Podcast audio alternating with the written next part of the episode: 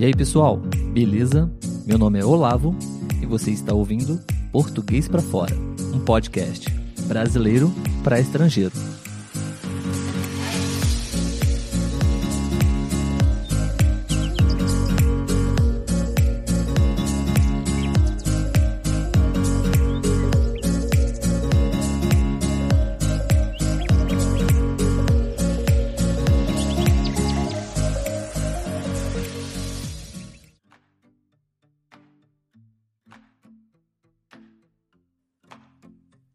Olá, pessoal.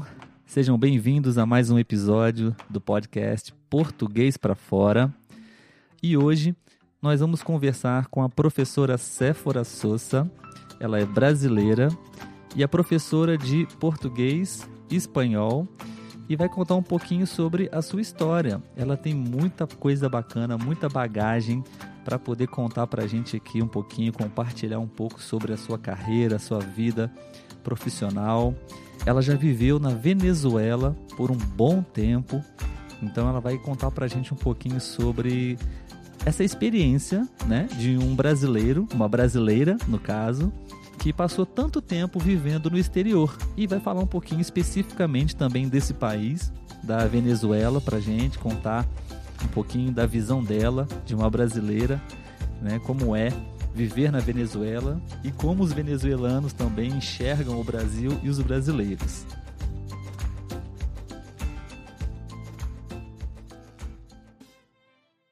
É, Séfora, seja muito bem-vinda. Muito obrigado por aceitar o convite de, de estar aqui no podcast. É, nós nos conhecemos através do Instagram, né? Onde lá eu fiz o convite para os seguidores, né, para as pessoas, para os profissionais que trabalham na área, para os estrangeiros também. Quem quiser participar do podcast, as portas estão abertas. E a Séfora aceitou o convite. Séfora, bem-vinda e, por favor, se apresente para o pessoal. Obrigada, Olavo. tá bom, tá bom. É, como o Olavo então comentou, né, eu sou professora de português uh, e espanhol como língua estrangeira. Moro em Porto Alegre há quatro anos e meio, de volta deste longo período na Venezuela, conforme comentou o Olavo. Então, eu comecei dando aulas de espanhol através de um convite né, de uma colega. Na época, nós estudávamos espanhol em Caracas. E ela então me convidou para dar aula de português lá. É, na época, eu estava fazendo algumas disciplinas de, no mestrado de linguística gramática, é, leitura de textos acadêmicos. Já era uma área que me interessava e eu então comecei a estudar por minha conta o português, porque não era a minha área de formação original. Né? A minha área de formação prévia era educação física por amor ao ah, esporte. Verdade, né? verdade. Nós por, temos por, essa... por amor ao esporte, exatamente. É, nós temos isso em comum, né, Céfalo? Isso nós em comum. somos professores de educação física, né? Eu exatamente. Também Você exatamente. disse isso, realmente eu tinha me esquecido desse detalhe. isso mesmo. E a psicologia, eu também fiz em paralelo com a educação física, eu fiz psicologia, onde eu realmente atuei profissionalmente. Né? Eu atuei na área de recursos humanos em organizações no Brasil então, na verdade, esse convite para dar aulas de português uh, veio ao encontro, na verdade, daquilo que eu já fazia. Eu trabalhava com treinamento, com formação, com capacitação. Para mim, estava uh, muito ligado né? e me foi muito grato. Eu, uh, como não era originalmente da área, apenas fazia alguns cursos, eu fiz uma formação no Instituto Cultural Brasil-Venezuela, que foi o instituto onde então eu lecionei por 14 anos, mais ou menos. É, fiz, fiz um curso de preparação e comecei então as aulas lá em 2002. É, para mim é, é, muito gratificante, né, dar aula de para estrangeiro, né, português ou espanhol, no caso português, essa experiência maior lá na Venezuela porque além de a gente conhecer tanta gente legal, né, fazer amizade, estreitar alguns laços, porque eu tenho amigos de lá até hoje que eu conheci dando aula, é, também fica aquela sensação de estar contribuindo de alguma maneira para que essas pessoas realizem seus sonhos. Ótimo. Porque muitos venezuelanos, inclusive pela situação da Venezuela, né, que acho que já é sabida toda a crise né, que, que eles estão passando lá, muitos saíram dos seus países, foram estudar fora, foram trabalhar fora.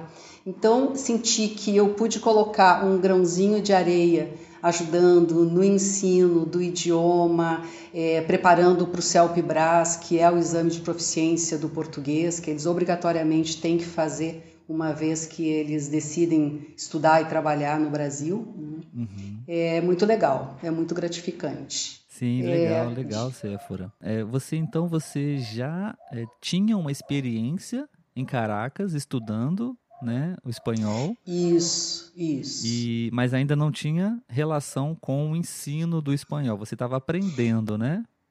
É, porque assim, ó, como é que o espanhol chega na minha vida? Eu sou filha de mãe uruguaia. Minha mãe uhum. nasceu em Montevidéu, mas veio para o Brasil com quatro meses. Sim, né? sim. E o meu avô também era uruguaio e de Taquarembó, uma cidade perto de Montevidéu. Então, o meu aprendizado do idioma não se deu em casa. Ele se deu quando, na infância, eu ia passar minhas férias no Uruguai. Eu ah. passei muitos anos passando férias no Uruguai. E por mais que eu não falasse o idioma, me sensibilizou muito, me facilitou muito essa coisa de escutar o idioma. Né? Outra, outro, outro fator, Olavo, é a questão da proximidade. O Rio Grande do Sul ele faz divisa com o Uruguai e com a Argentina. Então a gente tem um ouvido, digamos que ele está mais uh, sensibilizado né, para a escuta já do espanhol. Porque, inclusive, tem palavras que a gente usa aqui, né? Bueno, graças, é, é, é muito frequente a gente usar termos do espanhol. Mas então, Cefra, como foi então assim o seu primeiro contato com o aprendizado mesmo do espanhol? Como você aprendeu? Porque aqui no, no podcast a gente, eu sempre gosto de fazer essa pergunta porque às vezes cada um aprende de um jeito, né? O espanhol, o inglês, o francês, enfim. Então, se você puder compartilhar um pouquinho assim, como que você aprendeu o espanhol, seria legal. É, como eu comentei, a questão da origem né, familiar da minha mãe e do meu avô e dessas idas frequentes ao Uruguai nas férias, mas formalmente a primeira vez que eu estudei espanhol foi no início dos anos 90, quando eu então me matriculei no curso do Instituto Cervantes, porque eu tinha na época a ideia de fazer, de estudar uh, algo dentro da área de recursos humanos na Espanha. É, mas aquelas coisas que acontecem na vida da gente. A, a, minha vida profissional começou aqui no Brasil a tomar outros rumos. Eu comecei, então, achei interessante o caminho que estava tomando e, e segui. E desisti nesse momento dessa é, tentativa né, de bolsa na Espanha. É, também comecei um curso de pós-graduação na área de, da administração de recursos humanos e, bom, isso, esse sonho ficou guardado né, para mais adiante. Não foi a Espanha, mas acabou então surgindo a Venezuela na minha vida. É, na época eu namorava, meu namorado né, da época, ele formado em engenharia, teve um convite para trabalhar na Venezuela, prestando assessoria para o Ministério dos Transportes, dando assessoria nessa área de uh, transporte público, uh, administração uh, viária, todo esse essa área, né? Então ele foi seis meses antes para, bom, conhecer, enfim, ter os primeiros contatos e eu fui depois, então casamos. Né? Isso foi exatamente no final de dezembro de 95. Chegamos em Maturim e aí então foi Maturim, só para situar, uh, é o, a capital do estado Monagas, fica no oriente da Venezuela e como referência eu sempre uso a Isla de Margarita, que é mais turística e que as pessoas, quando se fala Isla de Margarita, as pessoas né, já têm uma, uma ideia. Então fica a 20 minutos de avião. Então é, é, é pertinho, né? Uh, esse foi então o momento em que eu me vi imersa num ambiente onde tudo era espanhol. E eu aprendi, a princípio, na prática, no uhum. dia a dia. Uhum. Né? Em dois, bom, foram quatro anos em Maturim. Lá eu tive uma filha é, venezuelana, brasileira, que que está aí comigo, já está com 21 anos hoje.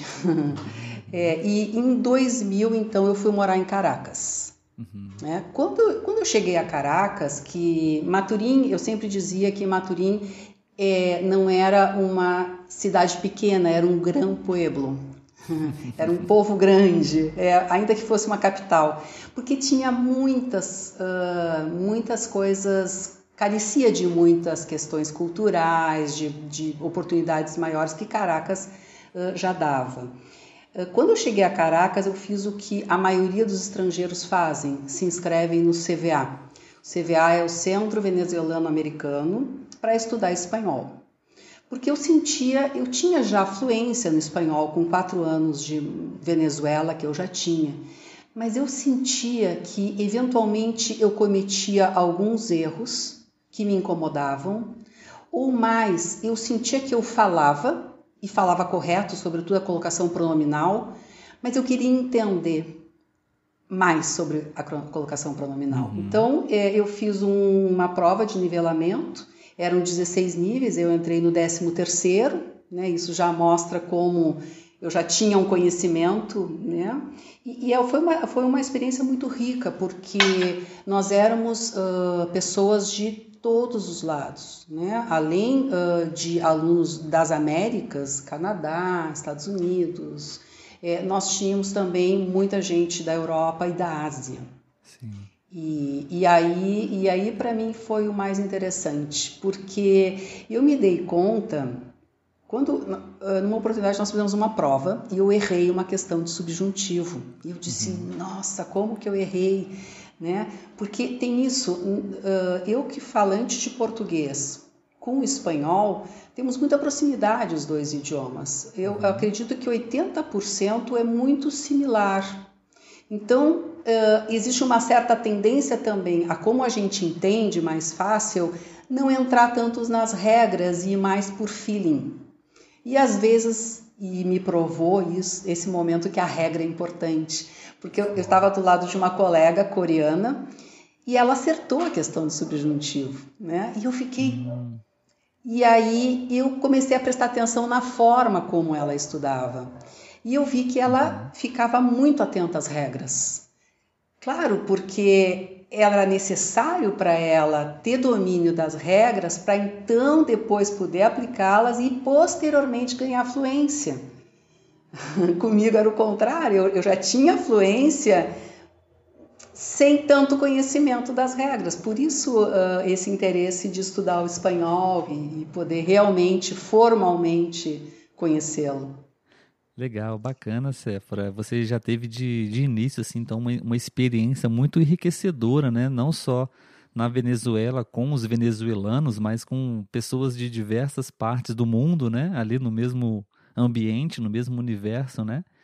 E é legal a gente discutir essas questões, né? Porque sempre fica um dilema, uma polêmica até, né? É, estudar através de gramática, não estudar através de gramática, né?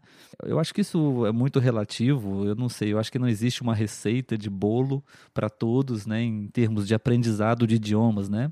Como você disse, é, depende muito do seu idioma de origem para o idioma que você está estudando, para o seu objetivo, né? É, se você quer apenas claro. se comunicar, se você não tem essa finalidade de escrita, enfim, é claro que ainda assim é importante a gramática, mas dependendo da situação, eu defendo a, a, questão de você não se preocupar tanto com inicialmente com o aprendizado das regras gramaticais corretamente, né?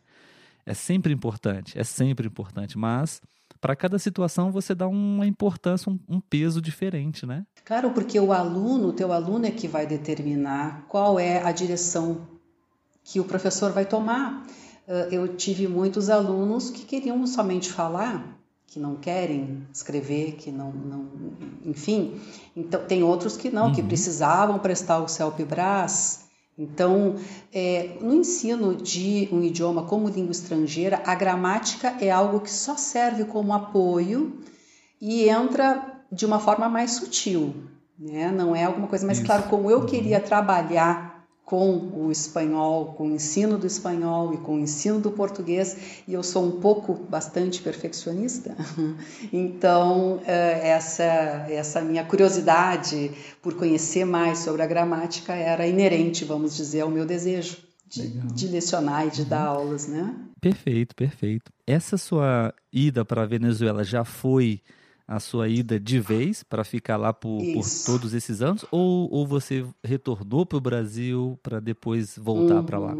Isso. Eu ia, inclusive, retomar esse, essa, essa ida né, para a Venezuela. Quando nós fomos para a Venezuela, fomos uh, com a intenção de ficarmos dois anos. Ah, sim. Né? Era um contrato de dois anos. Então, nós fomos, regressamos no final deste, desses dois anos. Uhum é que isso foi ali mais ou menos em 98. Eu voltei a trabalhar com recursos humanos e, e o meu marido voltou a trabalhar uh, com a mesma na mesma área que ele trabalhou lá, porém em Porto Alegre.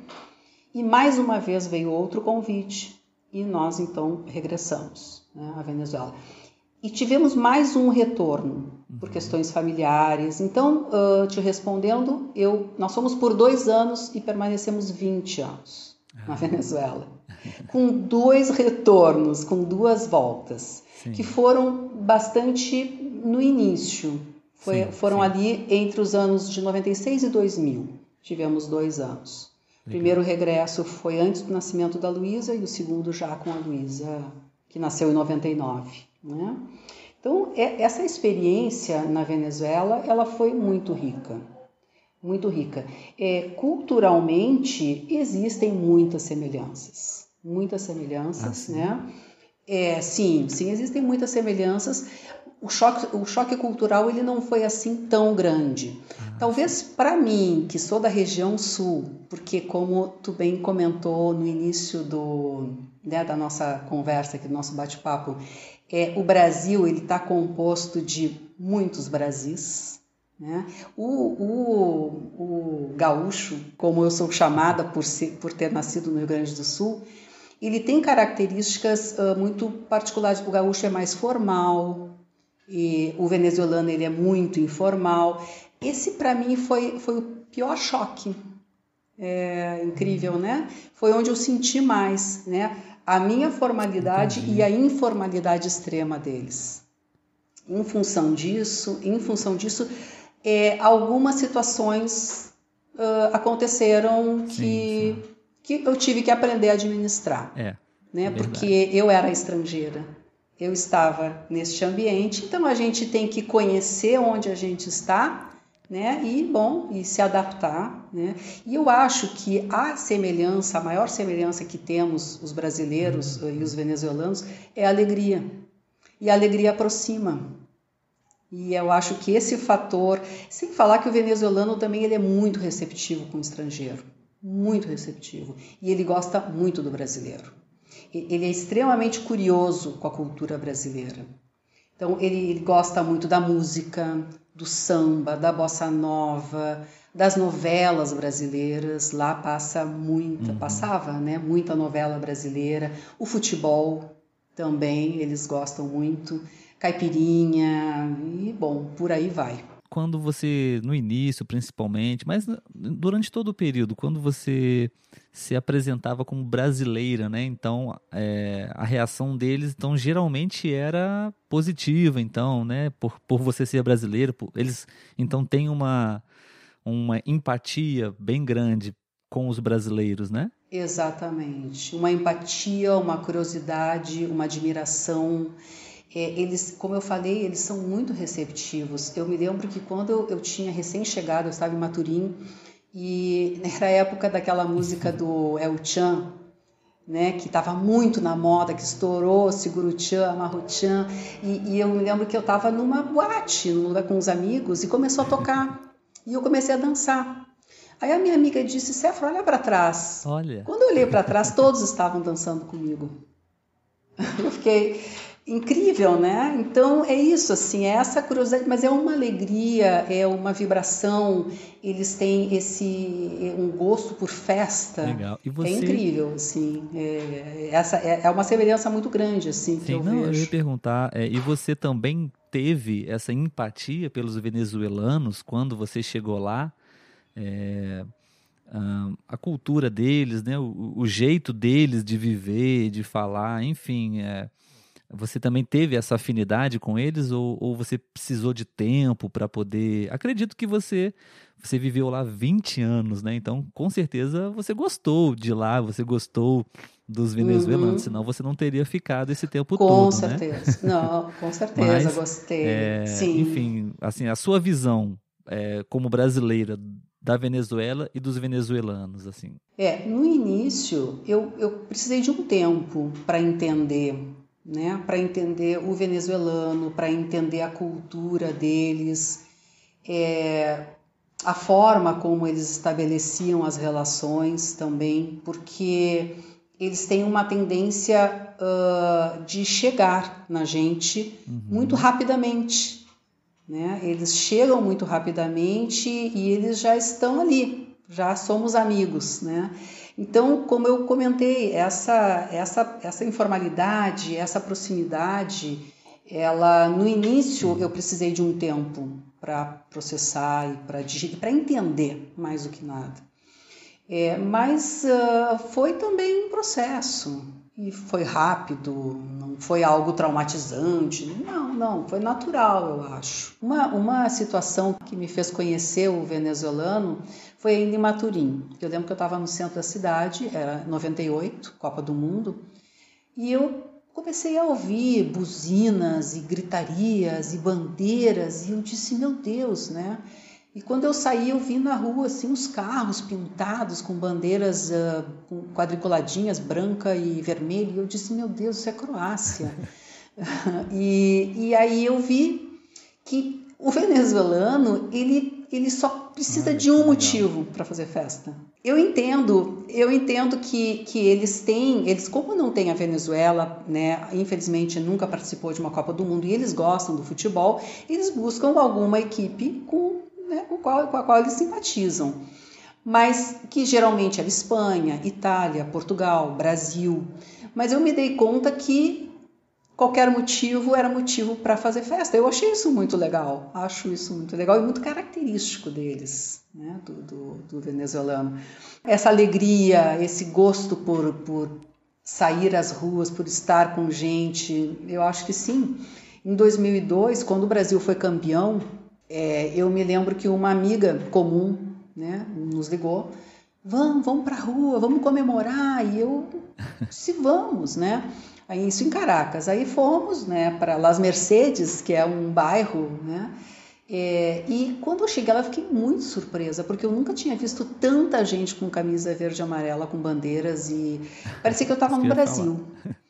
Então, é isso, assim, isso, isso me mostra muito, isso me mostra muito sobre o venezuelano, né? Como ele é uh, aberto, como ele é receptivo, como ele não fica preso ao que é seu, seu país. Não, é, é generoso nesse sentido. Me parece, me parece legal isso. Então, respondendo, sim, a minha conexão com a Venezuela e com os venezuelanos foi bastante rápida. É um país muito bonito, é um país de diferenças uh, geográficas muito interessante, porque tem todo o Caribe, tem o final da Cordilheira dos Andes, tem montanha, tem selva. Então é isso, assim, foi, foi tranquilo, foi, foi mais do que bom. Legal, bom. isso que você falou é bem interessante. Eu acho que a gente pode aprender muito com os venezuelanos com relação a isso, né? É, eles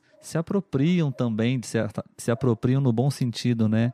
É, do, que, do, do, que outras culturas podem também proporcionar, né? Não, não existe essa barreira né? É, psicológica, ah, só porque é, é, do Brasil ou do, do Chile ou dos Estados Unidos eu não vou é, me envolver, né? Um preconceito, enfim. Isso é legal, né? Acho que deve ter sido uma sensação bem interessante, né, para você estar na Venezuela e ver todo muitos venezuelanos com camisas do Brasil torcendo para o, o nosso país, né? Acho que dá um, uma sensação de acolhimento até, né? tipo, se sentir acolhida? É, eu trabalhei, como eu comentei, durante 14 anos no Instituto Cultural Brasil-Venezuela e nós fazíamos lá uhum. muitos eventos relacionados à cultura do Brasil. Nós fazíamos café-concerto, sempre com música brasileira, nós fazíamos festa junina todos os anos, é, tínhamos teatro, que os próprios alunos faziam, cinema brasileiro semanalmente, cursos de música, de samba, de instrumentos brasileiros, e a procura era muito grande. É, eu lembro que para os cafés concertos, muitas vezes nós vendíamos os ingressos e esgotávamos, as pessoas ficavam na rua porque não conseguiam entrar. É, é, o Instituto ele se tornou um, uma referência brasileira Entendi. em Caracas. Então, mais uma vez, isso mostra a receptividade deles com culturas diferentes, essa curiosidade, se querer conhecer, querer compartilhar, né? De uma sim, outra cultura sim. que não Eu, eu não tinha noção de tudo isso até a gente se conhecer e, e, você falar sobre tudo isso, né? Sobre a Venezuela. Eu fiquei muito feliz com isso. É, e torço para que, que o país possa se recuperar de todos os problemas que está enfrentando, né? Vamos torcer para que possa melhorar. Mas, é, Séfora, nesse período de 20 anos aproximadamente que você esteve por lá, você poderia contar para gente alguma história, algum episódio que te, vem, que, que te venha na memória? Algo é, relevante ou engraçado? ou não tão engraçado, talvez um problema, uma dificuldade, alguma, alguma história, alguma coisa que você pode se recordar? É, o, o venezuelano, ele é, dizem alguns, né, que é o povo mais vaidoso do mundo, dizem. Eu que morei lá, não sei se do mundo, mas que eles são muito vaidosos, eles são.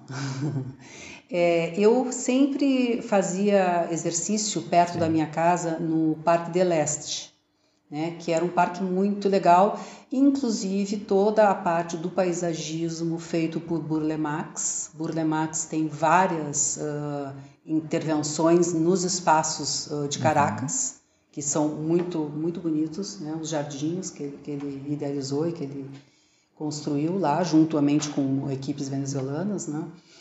E me chamava muito a atenção a questão da relação das mulheres com o sol. Eu fazia exercício, eu tinha uma pista para a gente correr ou caminhar, e eu me lembro que as mulheres elas usavam uma proteção e quando chegava o sol, quando vinha uma região de sol, elas se tapavam para não pegar sol no rosto, porque o sol né, uhum. envelhece, judia da pele. Então e tinha uma pessoa que ela, ela corria com um pano na cabeça, com um chapéu, para não pegar sol. Então, essas coisas me chamavam muito a atenção. Né? A questão assim ó, da vaidade do venezuelano.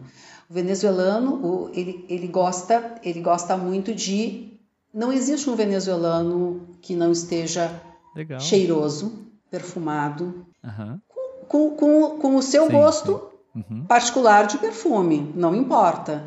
Mas eles saem, por exemplo, não importa se trabalha na construção civil, se trabalha no comércio, eles saem asseados, limpos. Legal, Isso é uma legal. característica bem marcante deles também.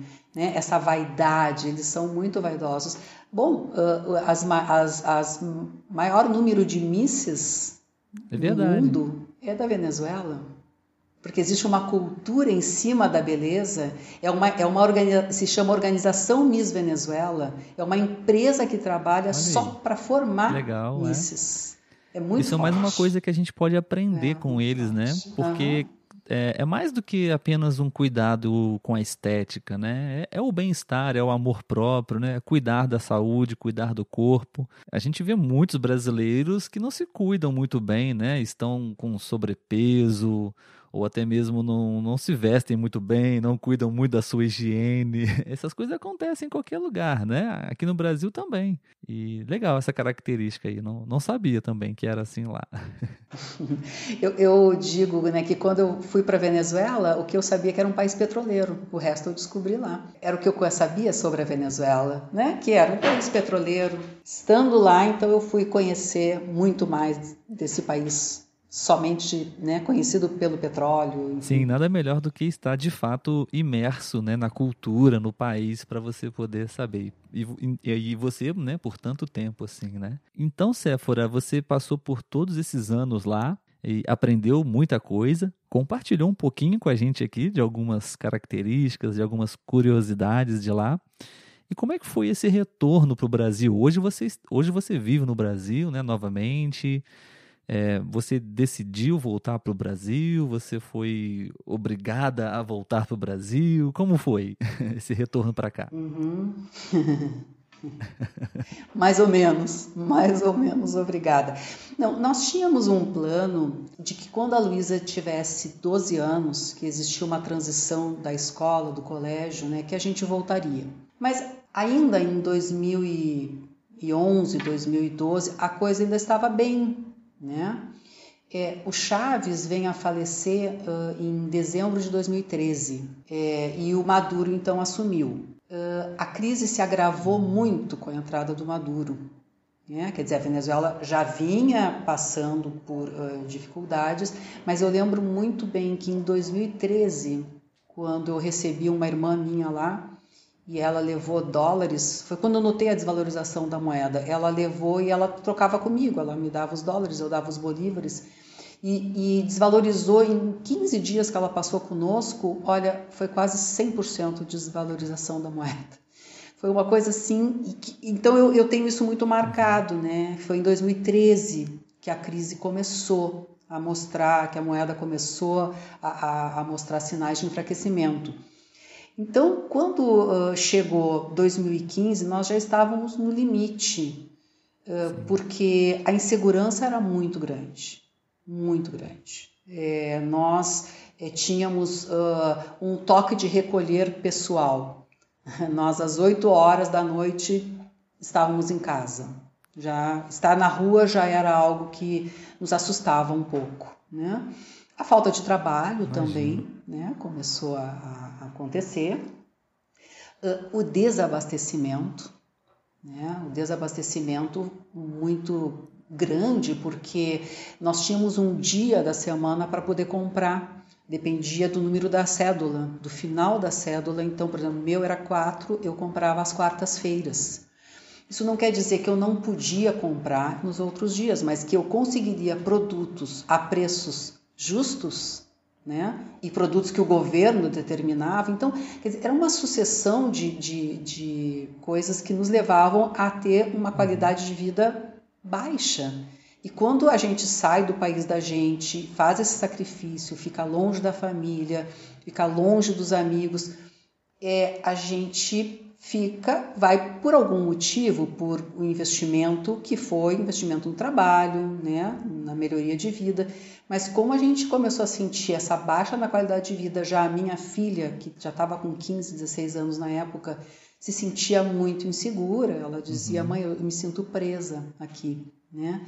Então, nós dissemos, é hora de voltar, né? É hora de voltar porque já não, não dava mais mas foi algo que situacional mesmo, foi pela situação. Talvez se isso não tivesse acontecido, talvez é, nós estivéssemos que eu pensei lá. aqui agora. Porque realmente, realmente é um país muito agradável, pessoas muito agradáveis e mas bom, são essas voltas que a Verdade. vida dá, mas que nos ensinam muito, né? É. Eu acho Vamos... que se falar, né, de aprendizado na Venezuela, né, um, acho que uhum. falar um pouquinho sobre isso, né?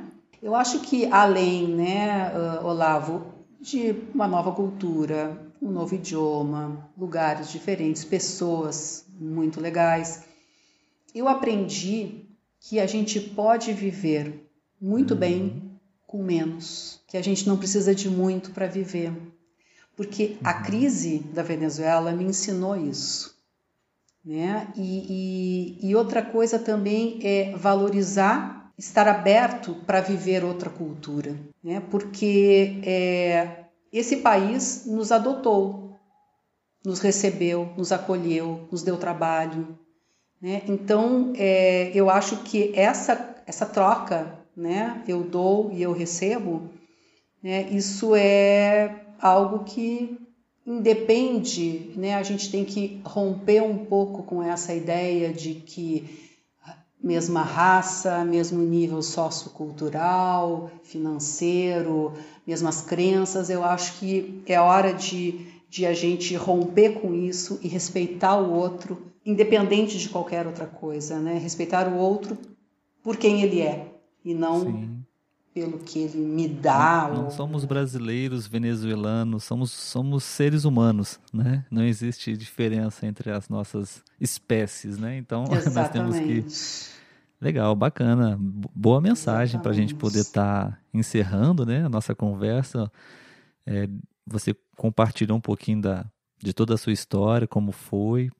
É, acredito que as pessoas que estão ouvindo o, o, nosso episódio hoje, assim como eu também, né, aprendi muito sobre a Venezuela através de uma brasileira e eu também compartilho muito dessa ideia de que a, a vida ela é uma troca constante, né? Então, em determinadas situações a gente pode contribuir, a gente pode colaborar, né? Em determinadas situações a gente vai precisar de ajuda, a gente vai precisar da colaboração de, de outras pessoas, então que a gente tenha isso em mente, né? Aqui no podcast é a mesma coisa, né? A gente fala muito sobre o português, sobre o Brasil, né? Mas é, esse episódio foi especial porque a gente falou um pouquinho mais, não só do Brasil, a gente falou um pouquinho da Venezuela, né, que é um país vizinho nosso, está aqui do lado. e de repente, é, visitantes que queiram conhecer o Brasil também podem conhecer a Venezuela, né, numa, numa oportunidade e já vão ter alguma ideia, né? Algumas informações sobre lá. Que é um país muito lindo, muito lindo e eu realmente de coração torço para que a crise Sim, lá estamos todos torcendo. se resolva, uhum. porque porque limita muito, claro, né? Claro. limita muito a vida dos venezuelanos, eles estão tendo que sair do seu país, né? E tem muita saudade. Eu tenho amigos, alunos por todo mundo, por todo lado, com quem eu mantenho relação. Sim, sim. É, mas tenho muita vontade de voltar à Venezuela, ainda vou voltar.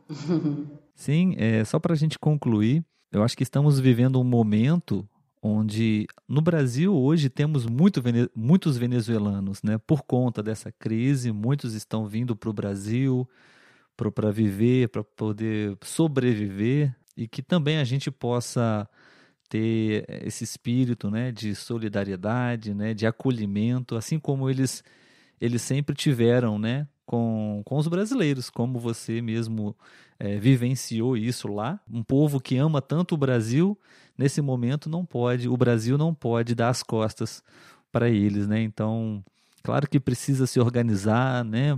Os governos, né? As autoridades, mas acho que é possível. O Brasil é grande e com certeza sempre cabe mais um. Sempre cabe mais um, com certeza. Séfora. É, é isso aí. Muito obrigado hum. pela sua participação. De nada, a gente a gente está encerrando por aqui esse assunto, né? Mas você tá já bom, é de casa e tá você bom. está convidada. A gente vai estar tá conversando novamente sobre outros assuntos, outros temas, né? uhum. né? Eu eu que agradeço. Agradeço a oportunidade, porque foi um papo muito gostoso é, fluido e, e poder mostrar um pouquinho sobre a minha experiência lá e sobre a Venezuela e sobre o venezuelano, eu acho que é, é legal. É legal e eu acho que. Com certeza. É, o venezuelano merece, merece ser visto, ser conhecido no mundo. Sim, sim. E você é uma pessoa que tem muita experiência, tem muito conhecimento e disponibilizou um pouquinho do seu tempo para estar tá aqui compartilhando. Eu tenho certeza que vai agregar, vai contribuir para muitas pessoas, né? O que a gente conversou aqui hoje. Pelo menos essa é a ideia desse, desse programa, né? Então, obrigado mais uma vez, tá bom? Imagina, imagina, sempre as ordens. Pessoal, a gente vai ficando por aqui. Espero que vocês tenham gostado desse episódio. É, gostaria de convidar todos vocês para curtir, né, acompanhar a, a nossa rede social, o Instagram, o podcast Português para Fora. E lá a gente sempre posta conteúdos relacionados ao Brasil, ao português, à língua portuguesa, né? Então, estão todos convidados a conhecer a nossa página lá.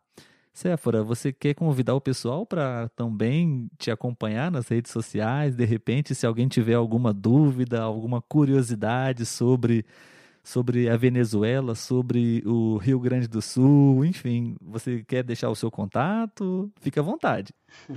Então, sim, sim.